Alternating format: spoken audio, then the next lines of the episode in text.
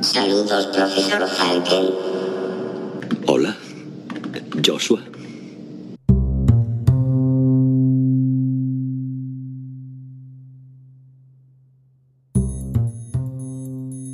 Hola, me llamo Frances Box y esto es Saludos Profesor Falken, un podcast en el que repasamos noticias y aplicaciones de inteligencia artificial, pero en un lenguaje que entendamos los que no somos ni Ada Lovelace ni Isaac Asimov. Este es el vigésimo segundo episodio.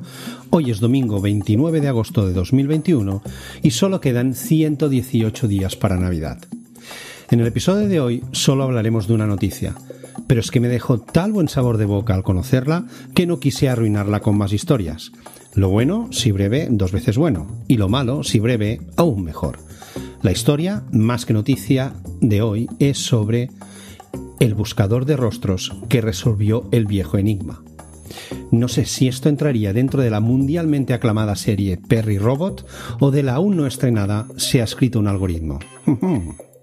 Let's go. Y avísame la. Sí, sí, sí, ahora mismo. Van ustedes a oír ahora, señores, la docta palabra del señor profesor.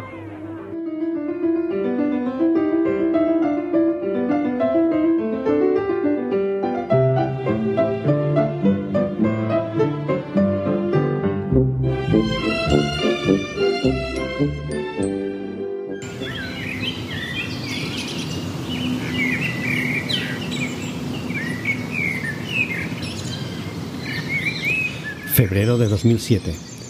El sol se eleva sobre Walkerley Great Wood en Northamptonshire, Inglaterra. Andy Darley camina penosamente hacia el bosque con un mapa y una pala y empieza a cavar. El tiempo se le agota. Puede oír a gente merodeando por el bosque, otros buscadores como él. Andy ya había hecho anteriormente tres viajes al mismo sitio. La noche anterior había vislumbrado una antorcha en la oscuridad. Si no encontraba pronto lo que buscaba, alguien más lo haría. Cavó un hoyo tras otro, tras otro, tras otro. Nada. Estaba aclarando y se estaba quedando sin ideas. Andy suspiró y se miró los pies. Hmm. La superficie del suelo a su lado parecía diferente. La capa superior estaba mezclada con arcilla. Alguien había alterado la tierra en el pasado reciente. O quizás había enterrado algo. Cayó de rodillas, agarró la pala y hundió el metal en la tierra. Empezó a cavar y a cavar, hasta que se oyó un ruido al chocar contra un objeto sólido. Fue entonces cuando me di cuenta, relató más tarde. Fue entonces cuando supe que había encontrado el cubo.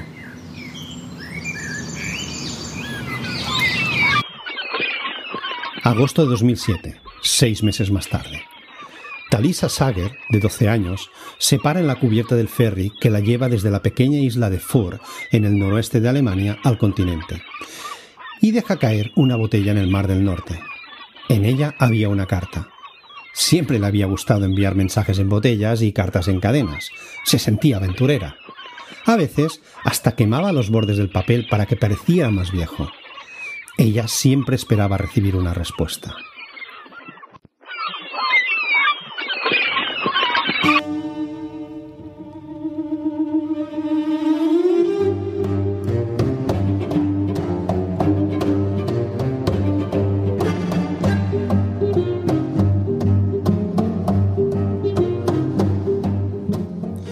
Cuatro días después de haber encontrado el cubo, Andy Darley entró en la oficina de Mind Candy, una compañía de juegos con sede en Londres, para presentar su hallazgo y reclamar un premio de 100.000 libras.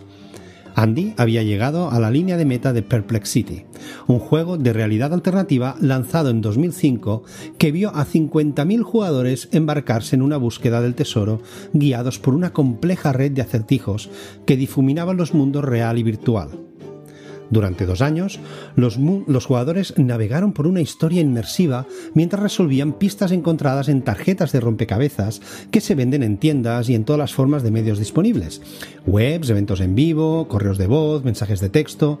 Fue una carrera para localizar el Reseda Cube, un cubo, un artefacto espiritual valioso para los residentes de Perplex City, una sociedad extraterrestre ficticia donde los acertijos y la capacidad de resolverlos se valoran por encima de todo. Andy había ganado el juego, pero no se había acabado ahí la historia.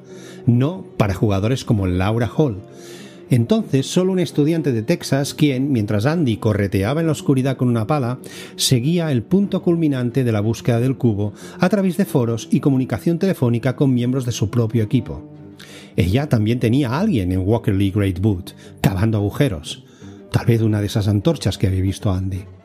La noticia de que se había encontrado el cubo se extendió como la pólvora entre los jugadores. Fue un gran final que llegó a los titulares de todo el mundo, pero aquellos que habían pasado los últimos dos años inmersos en el universo de Perplexity sabían que aún quedaba trabajo por hacer. El juego presentaba 256 cartas de rompecabezas, y aunque se había reclamado el premio principal, aún quedaban tres por resolver. Requería que los jugadores probaran la hipótesis de Riemann, uno de los mayores problemas matemáticos sin resolver de la historia, por lo que no se esperaba una solución a corto plazo. Luego estaba el decimotercer trabajo, como los 12 de Hércules, más uno. Una tarjeta con un mensaje encriptado que los diseñadores estimaron que tomaría 30.000 ordenadores trabajando a toda marcha en tándem durante meses para resolverlo. Así que eso también quedó en un segundo plano. Pero la tercera tarjeta que aún no había resuelto, la tarjeta número 256, se denominó Billion to One. Presentaba una fotografía de un hombre con un texto en japonés que decía Watashi o Mitsukete. Encuéntrame.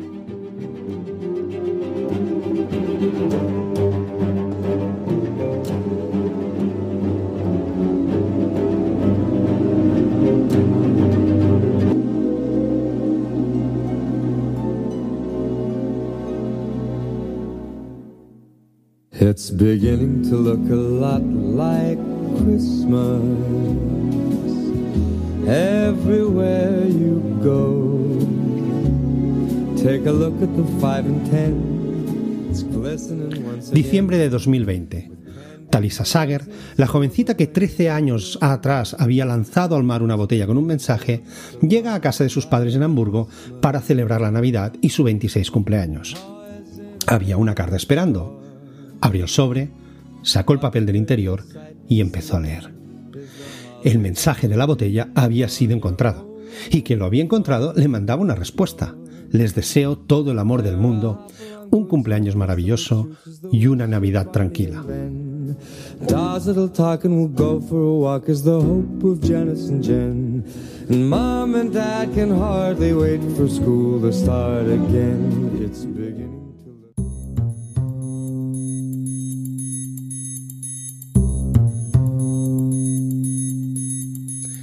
Aunque el juego Perplexity había terminado en cierto modo en 2007, Laura Hall no había puesto aún el punto final. Durante años siguió una trama detallada, repleta de asesinatos y conspiraciones, que se desarrolló en tiempo real a través de numerosas fuentes tejidas con pistas.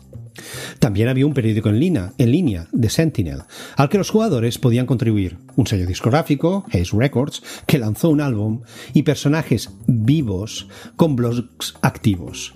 Cuando uno de los personajes, Violet Cateway, pidió a los jugadores que le escribieran un libro, estos publicaron e incluso vendieron una antología llamada Tales from the Third Planet. Cuando el otro personaje, Anna Heath, fue asesinada, los jugadores entregaron 333 grullas de origami a la oficina de Mind Candy como recuerdo. Los personajes también tenían direcciones de correo electrónico reales. Laura Hall, por su parte, tomó la iniciativa en la gestión de la wiki del jugador, catalogando la información a medida que avanzaba el juego. Su personalidad en ese momento era bibliotecaria secreta. Laura seguía inmersa en el misterio de la carta 256. La foto de la tarjeta era deliberadamente misteriosa. Un selfie de un hombre de apariencia asiática con algunas casas con vigas de madera de aspecto europeo detrás de él. El hombre de la foto sonríe, aunque muy levemente. Se proporcionaba una pista. Mi nombre es Satoshi. Laura siempre creyó que era posible resolverlo. Recordemos que en esa época, 2005-2006, las redes sociales, las que ya existían, no tenían la presencia y potencia que tienen ahora. Ahora un tuit viral hubiera resuelto el enigma en cuestión de horas. En aquella época era algo más difícil. Y en 2020, Laura aún no había encontrado a Satoshi. Pero volvamos a diciembre de 2020 en Hamburgo. Tras encontrar la respuesta de su mensaje de una botella, la familia Sager habló sobre la conexión poco probable que se había establecido. Eso hizo un clic en la mente de Tom Lucas, el hermano de Talisa. Recordó cierto vídeo de YouTube sobre una búsqueda para encontrar un hombre anónimo, algo asiático llamado Satoshi. Más tarde, Tom Lucas se conectó a Reddit y descubrió que la búsqueda de Satoshi aún estaba en marcha, 15 años después de haber empezado. Tom Lucas eres un diseñador que ha realizado investigaciones sobre inteligencia artificial y de ahí la conexión con este podcast. A través de este trabajo había encontrado nuevas herramientas de reconocimiento facial que permitían a los usuarios subir una foto de su rostro y encontrar otras fotos de ellos en Internet. Tom Lucas cree que es importante que las personas conozcan estas herramientas. Mucha gente en el grupo de Reddit se sorprendió de que puedan encontrar a alguien en línea usando sus rasgos faciales, dice. La herramienta que utilizó fue proporcionada por Pim Eyes, una startup polaca. Los organismos encargados de hacer cumplir la ley utilizan un servicio similar, Clearview Eye. Pim Eyes lo ofrece a las masas. Así que Tom Lucas subió la foto de Satoshi e hizo clic en buscar. Los tres primeros resultados fueron las mismas imágenes antiguas de Satoshi, pero el cuarto fue diferente. Era una foto de 10 personas sonriendo y haciendo el signo de la paz. En extremo derecho había un hombre, vestido con una camiseta para un festival de jazz suizo y levantando un vaso de cerveza al cielo. Se parecía a Satoshi. La foto se había indexado por allá al 2018, por lo que no se había encontrado antes de esa fecha, y la URL condujo a una empresa japonesa. Tom Lucas publicó su hallazgo en Reddit, y poco después Laura Hall recibió un correo electrónico diciéndole que revisara el grupo. Esta era una pista que valía la pena seguir. Laura echó un vistazo de cerca a la foto. A lo largo de los años había establecido formas de hacer coincidir un rostro, comprobando que hay cosas que no cambian tanto con el tiempo, como las marcas de la piel o la forma de los lóbulos de las orejas de alguien. Una exploración del sitio web de la empresa japonesa condujo a una posible dirección de correo electrónico. Laura le pidió a una amiga de Japón que llamara a la oficina, explicara la búsqueda y dejara sus datos de contacto. Durante la llamada, la oficina confirmó el correo electrónico de trabajo del hombre, por lo que Laura hizo traducir un mensaje al japonés y lo envió directamente. Hola, he estado tratando de resolver este rompecabezas durante 14 años y espero que puedas ayudarme. Hoy te escribo para hacerte una pregunta. ¿Eres tú el hombre de esta fotografía? Antes de que se creara la tarjeta número 256, la persona en ella podría haber sido cualquiera. El creador de las tarjetas casi selecciona a alguien de Ecuador. Al final, Satoshi fue elegido. Un amigo y ex colega de una empresa de relaciones públicas que trabajaba con Mint Candy en la época se había puesto en contacto con él y le preguntó si quería participar. ¿Por qué no? respondió, y envió una foto de un viaje de trabajo a Europa. Satoshi no supo nada más sobre el juego, ni siquiera llegó a ver la carta número 256. Pronto se había olvidado por completo. 14 años después, su empresa recibió una llamada telefónica. Satoshi, o mejor dicho, Satoshi Shimojima, de 49 años, originario de Nagano, es, en sus propias palabras, un típico japonés ordinario. Ese fue siempre el objetivo. Anticipé que podría ser difícil encontrarme, dice riendo, cuando escuchó que su oficina había recibido una llamada telefónica, algo sobre un hombre que se parecía a alguien en una foto, se preocupó. Pensó que era una especie de estafa, entonces recordó. Nunca soñó que alguien todavía lo estuviera buscando. Poco después recibió el correo electrónico de Laura Hall. Tras el correo, visitó la web findsatoshi.com, que se había creado para recopilar todas las pistas que la gente iba encontrando. Leyó sobre la búsqueda, encontró su foto en YouTube, Facebook, Reddit, etc. Leyó los hilos, las conversaciones y los foros. Fue una experiencia extraña, pero a medida que leía, se fue sintiendo tranquilo gradualmente. Las discusiones eran amistosas, la gente se lo estaba pasando bien. Pudo ver que la comunidad quería que fuera un entorno seguro para él. Laura había dicho que la gente no debía violar mi privacidad, dice, y la gente lo respetaba. Sonriendo, escribió su respuesta. Hola. Gracias por contactarme. Dijiste que estabas buscando al tipo llamado Satoshi. Yo soy Satoshi.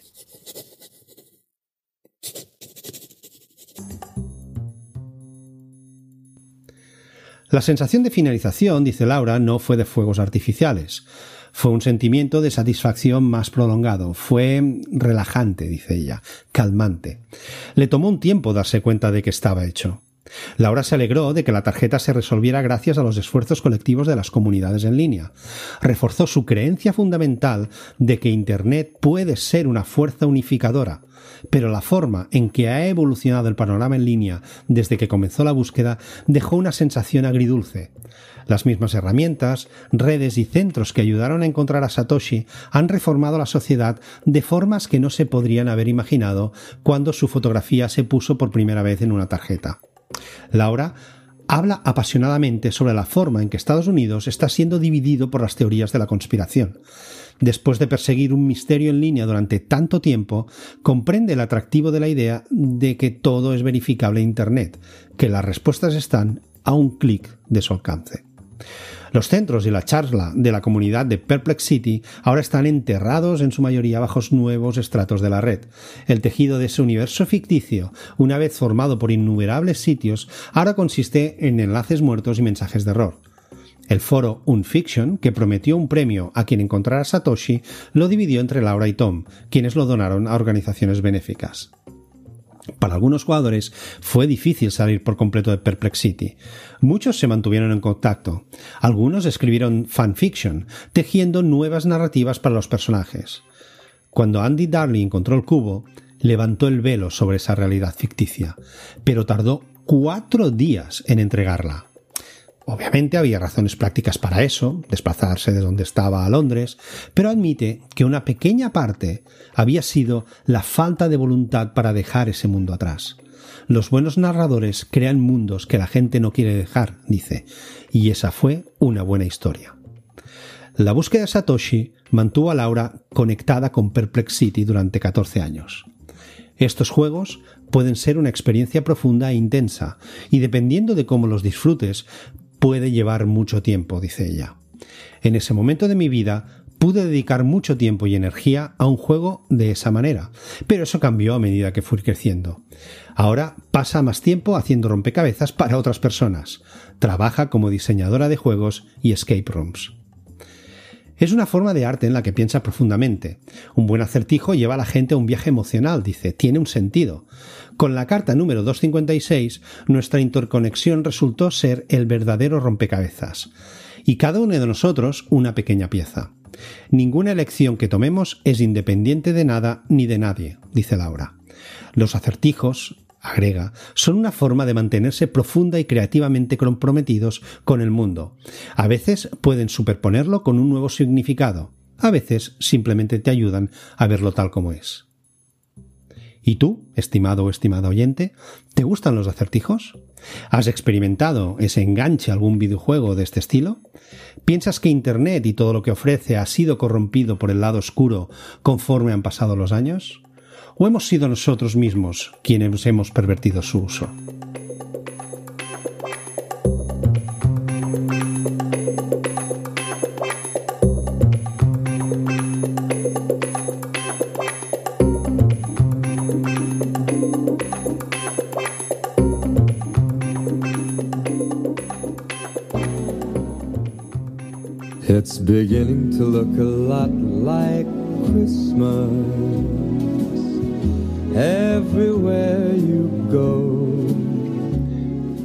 Y hasta aquí el episodio de esta semana. Espero que os haya gustado y que os haya dejado un buen sabor de boca.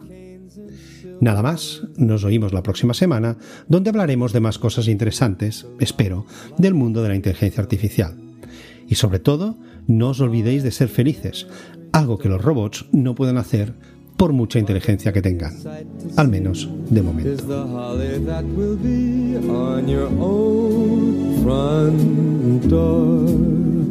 A pair of hop-along boots and a pistol that shoots is the wish of Barney and Ben.